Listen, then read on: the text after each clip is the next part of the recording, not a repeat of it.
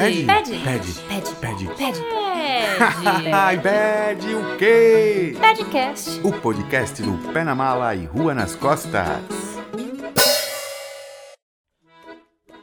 Respeitável público, ouvinte e amigo, sejam todos muito bem-vindos. Eu sou Beatriz Afonso. E eu sou o Filipe Rodrigo e esse é o nosso primeiro programa, A Grande Estreia.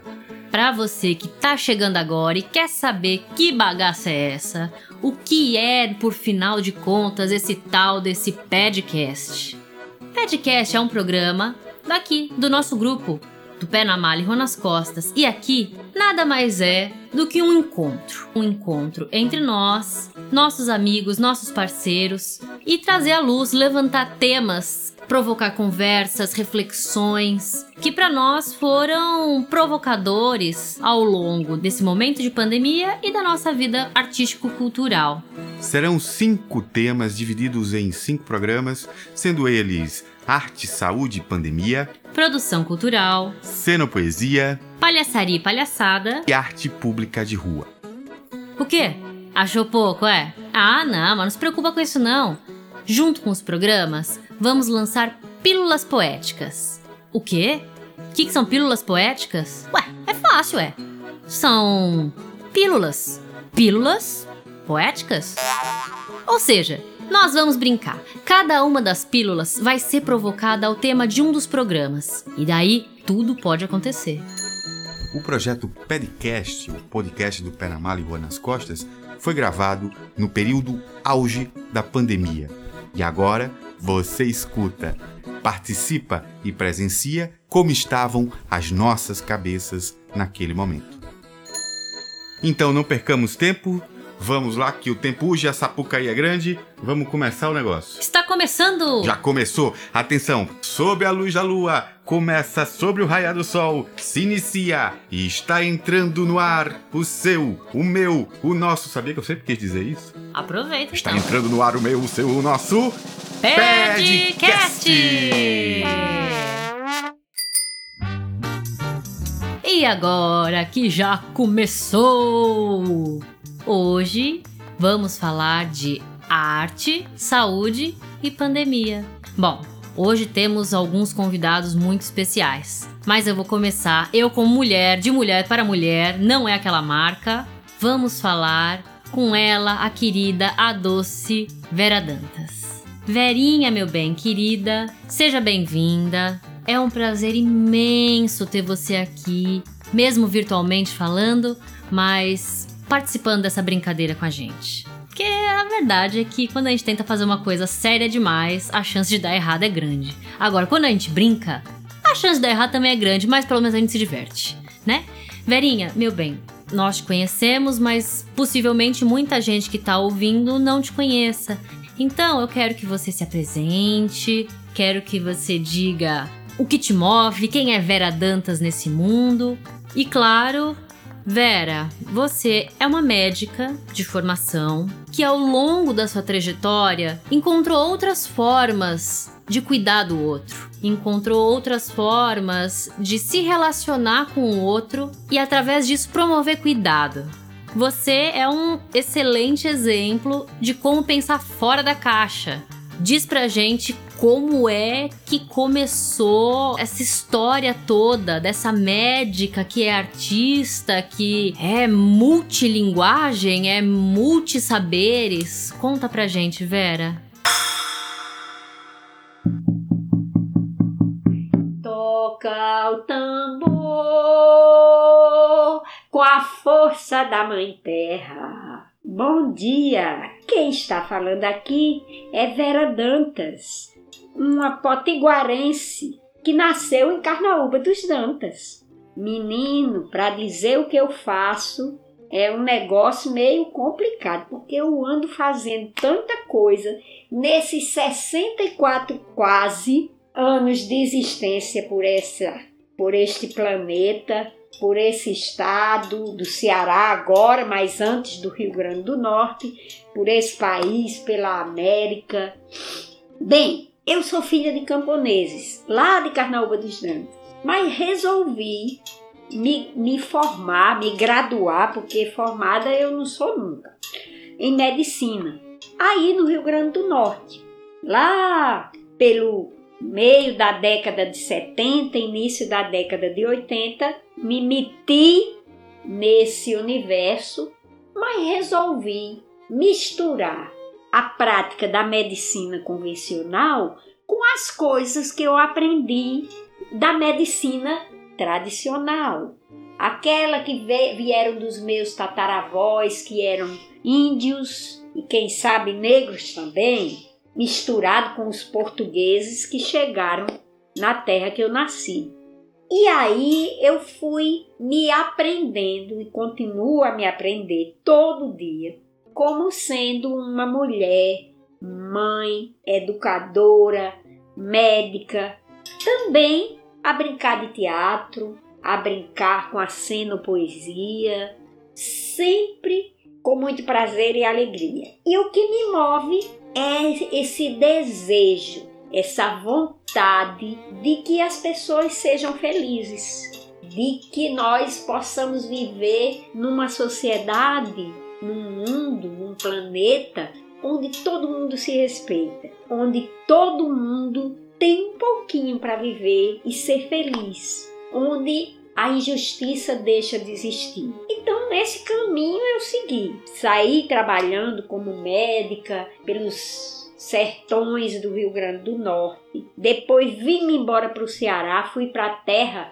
dos monólitos e da galinha choca, que se chama Quixadá. Andei por Icapuí, andei pela Bahia, andei por muito lugar, mas me assentei aqui nessa cidade de Fortaleza, onde pude reencontrar minha ancestralidade indígena, onde pude encontrar a força dos movimentos populares e onde pude, no meu espaço de trabalho como médica, reinventar o cuidar. E cuidar misturado com constelação familiar, com reiki, com massoterapia, com as plantas medicinais, com cuidado com os sons, é, mas sempre ancorada, enraizada nos movimentos populares de onde eu venho, que é o que me sustenta, junto com a minha ancestralidade. Bem, estou aqui no Ceará desde 1994. Hoje já tenho quatro filhos, quatro netos e, quiçá, ainda terei bisnetos. Também tenho muitos filhos e filhas espalhadas, irmãos e irmãs pelo mundo afora. Uns nasceram do sangue, outros nasceram do amor, dessa capacidade que a gente tem de se encontrar e de produzir redes. Essa história de pensar fora da caixa. Menino, acho que é porque a caixa nunca coube, eu nunca coube na caixa. Quando eu era pequena, pequena eu ainda sou, mas quando eu era menina, eu era muito desengonçada, as pernas finas e grandes, o corpo magro, aí não dava para se dobrar direito. Então, eu nunca pensei na caixa, porque eu aprendi com o povo da minha terra, com os negros do Rosário, que é um quilombo que tem na cidade de Parelhas, vizinho à terra onde eu nasci, que é Carnaúba dos Dantas, eu aprendi que a gente faz as coisas e faz melhor junto e misturado. Então, eu sempre pensei que cuidar das pessoas era cuidar também de como as pessoas vivem, era valorizar os saberes que ela tem. Porque quando eu era pequena, eu quebrei, fraturei o, o tovelo e na minha, na minha cidade, naquela, naquele tempo, não tinha médico. E foram as sábias populares que ensinaram a minha mãe a fazer um emplastro de breu com ovos, que foi o gesso que curou meu braço da fratura, que foi de uma, de uma queda de jumento, coisa de sertanejo. Mas então, eu vi que a gente não sabe de tudo. Esse negócio de, de, de a pessoa não é um bocado de um quebra-cabeça que você dá uma pecinha de cada, de, de cada pessoa para cada especialista usar. Então, esse negócio dos especialistas socialistas, não rolava muito. Rolava até às vezes para a gente pedir uma opinião mais detalhada. Mas que a pessoa, quando vinha, ela queria ser cuidada, ela queria ser escutada, ela queria ser examinada, ela queria que a gente pensasse como ela, como ela ia se cuidar pensando na família, na comunidade. Então, eu fui pensando que não adiantava pensar uma prática só, um jeito só de cuidar, que existiam muitos jeitos de cuidar. E fui aprendendo que é possível é, fazer o diálogo entre aquilo que está na academia, nas universidades e aquilo que está no meio popular. Eu aprendi com o pai do Felipe, que é um grande sábio, um mestre da cultura e se chama Júnior Santos, que quando a gente junta o acadêmico e o popular, aí a prosa é misturada. O linguajar é meio louco, porque tem papo de caboclo, conversa de doutorada, tem riso, canto e balada, repente feito de rima, receita de medicina e remédio popular. Rapaz, e esse negócio é uma mistura, mas muito arretada. Gratidão, Júnior Santos, por me ensinar. Nossa, Vera, como é significativa essa sua fala. Essa sua colocação tem muita potência. Nós estamos vivendo num momento onde tudo o que há de diferente tem gerado muita resistência, tem gerado muito embate. A gente vive um momento onde as pessoas estão muito fechadas. Esse seu discurso, a sua fala, traz muita força, traz muita força no sentido da gente se encontrar, de se reconhecer. Quando a gente olha ao redor, a gente tem que ver que não tem uma forma, cada um é de uma maneira, e isso é lindo. Eu acho que a gente tem que olhar ao redor, se enxergar no outro e ser mais empático, né? Aceitar as nossas diferenças e amar, olhar o outro com mais empatia, olhar o mundo com mais amor. É um momento tão caótico que, de fato, se a gente não encontrar os amores do mundo, as alegrias do mundo, a gente perde parte da gente também. Essa fala tem muita potência, tem muita força, tem muita empatia, né? Acho que me abraça nesse momento. Gratidão, Verinha, um cheiro. Vocês estão pensando que tudo isso que a gente está trazendo aqui agora é proposital? Acertaram. O nosso próximo convidado também vem falar sobre tudo isso, sobre uma outra perspectiva. Ele é psiquiatra, é artista, é maluco, é um louco, é um sábio, é um filósofo. Senhoras e senhores, o nosso próximo convidado é o Vitor por Deus. Vitor, querido, por favor, se aproxime, puxe uma cadeira, toma um copo d'água e vamos prosear. Primeiro de tudo, Vitor, a gente queria saber um pouco dessa relação entre o ser humano, a arte, a loucura e o que a gente está vendo muito nesse período de pandemia, que é a depressão. Como esse processo arte, cultura, loucura, ciência e depressão caminham principalmente nesse período que estamos vivendo. Mas Vitor, a gente também quer saber quem é tu, Tatu, nesse mundo? De onde tu vem? Para onde tu vai? Qual teus sonhos?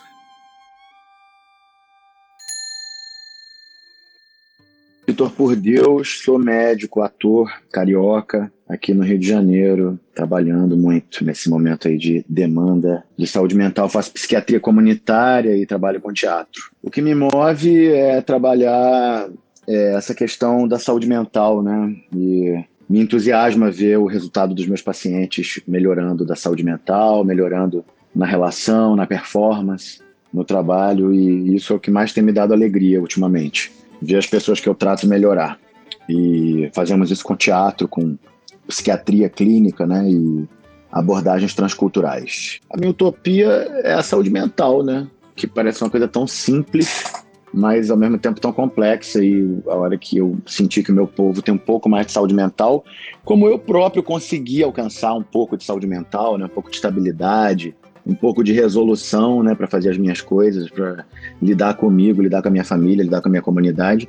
Eu acredito que meu povo também pode fazer, que o brasileiro pode ter um, uma situação de saúde mental menos desfavorável, com certeza. Como disse o grande, o grande crítico de arte Mário Pedrosa, que foi um brasileiro super importante, que trabalhou com a doutora Anise da Silveira lá no Museu de Imagem do Inconsciente, ele fala: a arte, na perspectiva moderna, ela já é sabida, porque o movimento todo se expandiu, trabalhou muito nessa área, que é a mediação com as forças do inconsciente. A arte media as forças do inconsciente. A função da arte, a função dos rituais, é a função das religiões, é a função da cultura, de modo geral, que é represar as forças do inconsciente, são forças violentas, bestiais, que produzem a violência que a gente vive tão cotidianamente nesse momento histórico do planeta, né? Porque falta arte, falta ritual, falta cultura para moderar, para modular os impulsos humanos. Tem uma relação muito íntima e muito importante com a loucura, porque ela ajuda a loucura a se organizar, a se manifestar. E a depressão é a primeira forma de loucura, né? A primeira forma de loucura patogênica, de doença, de adoecimento mental, que é quando a pessoa, justamente por falta de comunicação com o próprio inconsciente, perde a energia mental, né? perde a energia psíquica. E isso acontece por falta de mediação, falta de comunicação. Então, uma pessoa que esteja deprimida deve buscar a expressão espontânea, artística, a música, a dança, o teatro, a poesia, a cenopoesia, né, que é o que a nossa experiência com Rai Lima, Júnior Santos e Vera Dantas no Hospício do Engenho de Dentro, lá onde a doutora Anise da Silveira trabalhou, mostrou que a cenopoesia é uma linguagem de diálogos que ajuda na mediação, na comunicação. E como disse o grande antropólogo da psicologia Gregory Bateson, americano, as doenças mentais são bloqueios de comunicação. Então, se qualquer coisa que ajuda na comunicação, ajuda no, na dissolução do mal-estar psíquico, do sofrimento psíquico persistente. Vitor, mais uma pergunta, querido. E com essa pandemia, você acha que ela vai deixar muita sequela? E o processo criativo da população vai sofrer com isso? Vai ter sequelas também? Olha, a pandemia já deixou e já está deixando e está aumentando o nível de trauma, né? Está traumatizando todo mundo, todo mundo com medo, com pavor, com medo da morte, má condução pública, corrupção, queda do governador, queda do orçamento. É uma loucura, e isso traumatiza, deixa todo mundo apavorado, né? Então a maioria das pessoas hoje está apavorada, traumatizada, com síndrome do estresse pós-traumático. E nós vamos esperar isso aumentar, porque o governo é doente mental, né? O governo é governado por doentes mentais, por crianças que cresceram abusadas, foram abusadas, sofreram experiências malignas, e essas crianças então vão para o governo, né? se candidatam, ocupam cargos públicos e se vingam das crianças e da população. Né? E aí a gente vai ver esse país é, triturando crianças, triturando a natureza, triturando mulheres, e isso é produto da nossa história de colonização e de trauma, que é justamente mediada por é, homens traumatizados, que foram crianças traumatizadas e esses homens geram uma máquina fatal né, de morte, violência.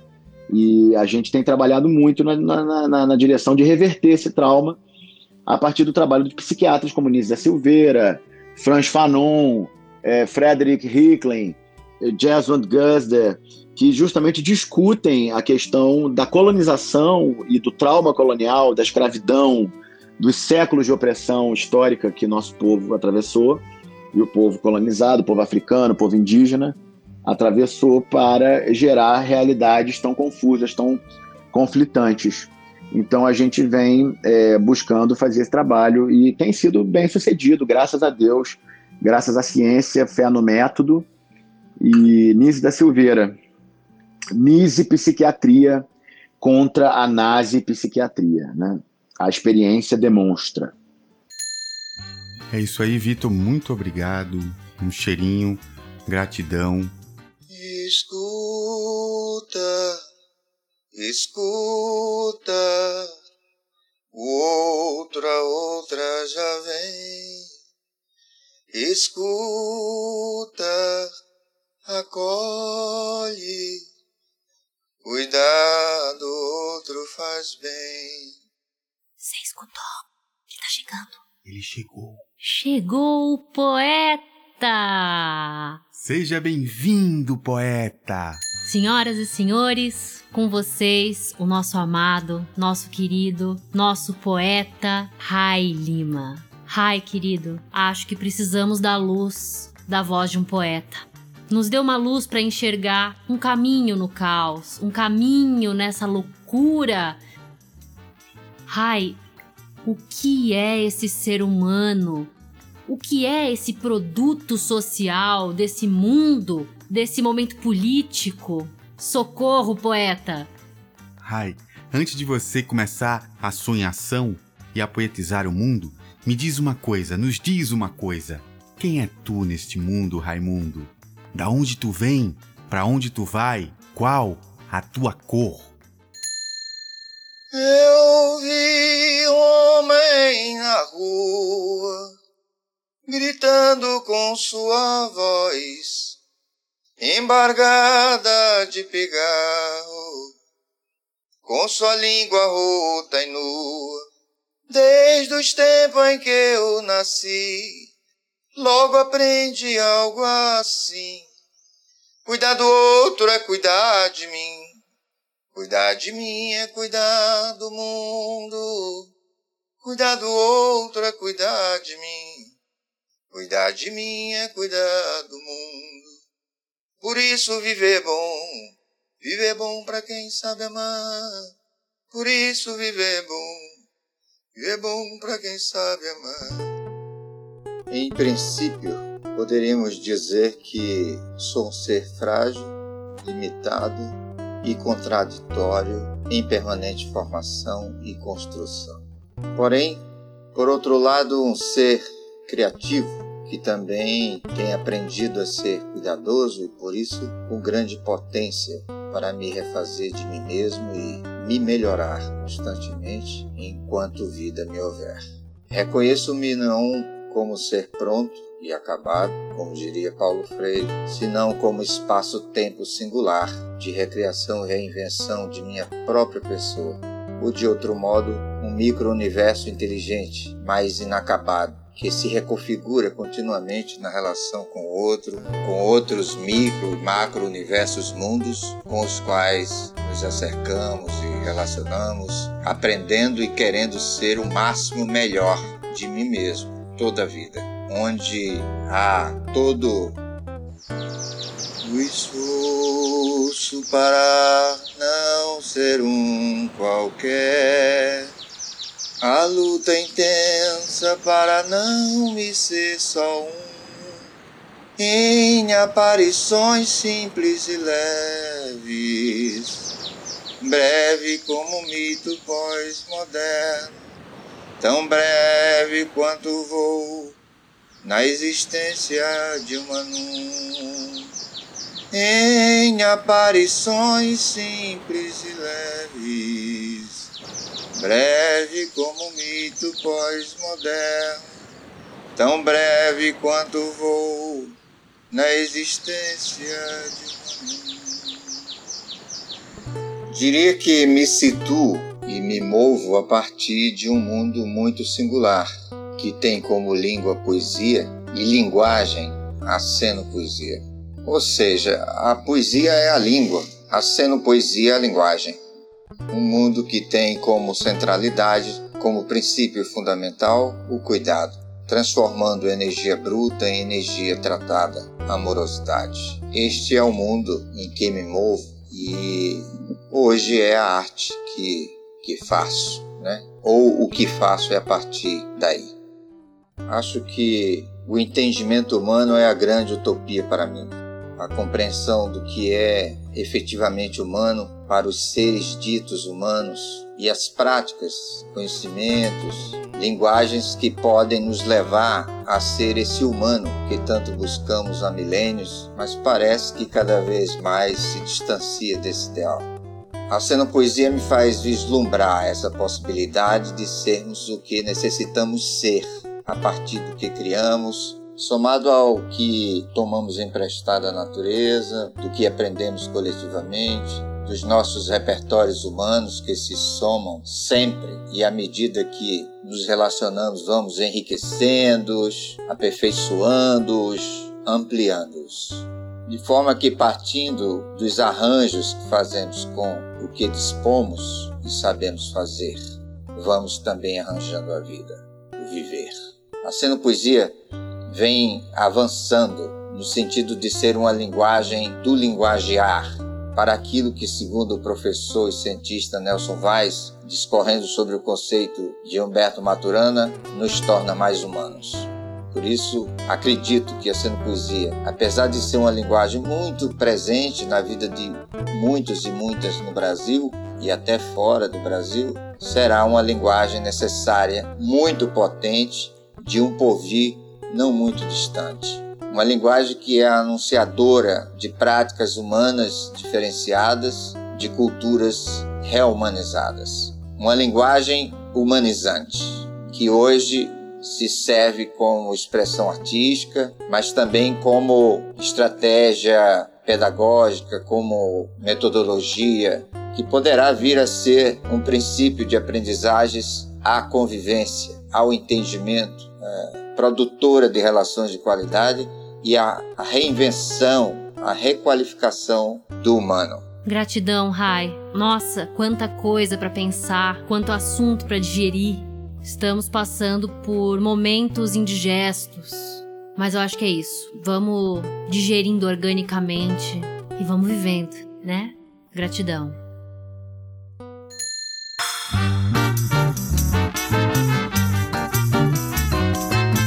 Então vamos lá, dando sequência, vamos fazer um jogo rápido, um bate-bola. Eu pergunto de cá, você responde de lá. Atenção, todo mundo pronto? Aham! Então, 2020 o que foi? E 2021? O que será? O que esperar? Eu quero dizer para o povo de, de, Gostoso, que é um lugar lindo, que eu já estive muitas vezes, o povo do Rio Grande do Norte, que é o meu povo, que nesse tempo nós podemos enfrentar os desafios é difícil, rapaz, é difícil a gente encontrar aquela pessoa que a gente quer o maior bem e a gente não dá um abraço apertado, um cheiro no cangote. Mas a gente pode imaginar que dá. E dá. Porque a energia, o amor, ele não tem fronteira e ele não carrega vírus. Então, desse passar por 2020 com tantos desafios, eu aprendi que nós não podemos ficar parados na pura espera, que é preciso esperançar. E esperançar já nos ensinou um velhinho muito sabido que agora está dando aula e, e ajudando pessoas em outras dimensões. Ele se chamava Paulo Freire. Ele disse que ninguém podia ficar parado na pura espera, porque o tempo de ficar parado na pura espera é um tempo de espera vã. Então, que a gente vai fazendo coisas. E eu estou muito feliz de saber que em Gostoso agora tem uma lona de circo que vai fazer muita criança, muito adulto, muito idoso feliz, porque tem três comandantes que não são mandantes de cor nenhuma, são pessoas amorosas, saborosas, inclusive que uma delas tem o nome de Amora, só pode ser muito saborosa, e que a gente segue esperançando do jeito que a gente pode. Quem pode sair, sai com cuidado. Quem precisa ficar em casa, fica com amor. E assim a gente vai caminhando e esperançando. E nós não podemos ficar só esperando, vamos esperançando, vamos fazendo a nossa parte. A nossa parte, às vezes, é dar um toque, às vezes, é cuidar das coisas que a gente come, que às vezes a gente está comendo um bocado de besteira que não faz muito bem. Se pode ir na beira da praia, tomar um banho de sol, ou na calçada, ou no quintal, porque o sol ajuda muito a gente a ficar bem e ajuda a se defender dessa danada dessa Covid-19. E mais do que nunca, a gente precisa ter alegria no sangue. O ano de 2020 foi um ano de loucura, de eh, loucura epidêmica, de pandemia de coronavirose, uma loucura epidêmica em cima disso, deterioração da saúde mental, deterioração do estado coletivo. 2020 foi um ano né, realmente sombrio, onde é, há toda uma conjuntura é, que revela isso, a manipulação, a mentira, o governo da mentira, né? Não se fala em saneamento básico, não se fala em saneamento ambiental, não se fala em desnutrição, né? Que acomete de 20 a 50% da população mundial, né? 20 a 50% da população mundial. tem desnutrição e a forma mais comum de desnutrição é a, a, a falta de ferro, né?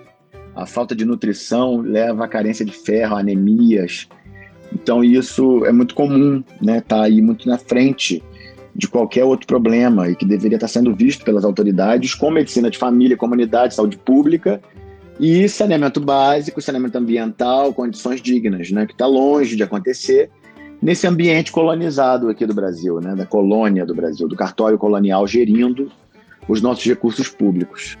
Olha, 2021 a gente tem que esperar aquilo que a gente sempre esperou, esperançar, né? Não é esperar nada, mas é o esperançar, que é agir em consonância com os valores que você acredita, agir em consonância com aquilo que você acha que deve ser e agir, né, ajustando o gesto à palavra e a palavra ao gesto, fazendo o que você fala e falando o que você faz. Isso é que a gente tem que esperar, fazer isso. E isso quando a gente faz é melhor, é muito bom. Vai para frente, comunica, e não é, deixar se influenciar por informações não processadas, por ideias não processadas, ideias não refletidas, essas ideias psicóticas, ideias neuróticas que circulam por aí, né? Essas mentiradas toda que nego derrama, fake news. O, o, é, é, essencial, é essencial que o cidadão não caia nesse tipo de loucura e que tenha pensamento crítico. Né? Então, o pensamento crítico nunca foi tão importante e nunca foi. Então esperamos de 2021 é, é, pensamento crítico. 2020. 2020 foi o susto esperado. Aquele tipo de coisa que você sabe que vai acontecer, mas não tem ideia ou clareza de quando exatamente vai acontecer, nem a forma e a dimensão em que isso vai se dar. Enfim, esses tempos de grandes acontecimentos um grande acontecimento, a grande novidade do momento. O mundo moderno está cheio de formigas. O estado ultramoderno, repleto de torres imensas que quase tocam os céus, está tomado por gafanhotos e outros bichos que mais parecem gente do que bicho. Não há segredos, há controvérsias e segregações. E a terra virou um rio, mar, ar poluídos uma imensa árvore solitária e sedenta, desfolhada, desraizada, sem sementes, transgênica. E agora, de onde tirar nosso sustento? Para onde ir? Para onde vai o que se diz e não se faz? Para onde foi o que se fez? Para que serve o que se produz? Aonde se some o que se consome? Mas o mundo moderno está cheio de formigas. As formigas envenenadas mantêm os homens, feito bichos sem asas, levantados do chão. E na calada da noite, elas carregam a humanidade inteira para seus buracos labirínticos sem fim, conservando-a de cabeça para baixo. Ainda de madrugada, a humanidade inteira a formigar e a descer, cabisbaixa, vaga nos túneis sinuosos e escuros do maior formigueiro dos tempos até o desequilíbrio, até queimar a consciência de vez, até o adoecimento de sua alma. Estamos adoecidos de nossas almas. A vida segue assim até ser engolida e devorada totalmente pela força centrípeta da formicação anímica provocada pelo líquido fatal expelido pela cavidade profunda da rainha que ninguém vê, que não trabalha nem nada produz, mas sabe matar sem ferir. Ou do rei, que nada produz, nada diz que se aproveita, mas sabe ferir, sabe matar, sabe sugar a energia, a autoestima de todos para si e só para si, o tempo todo até o levante final, o levante emancipatório. Eu disse o levante emancipatório.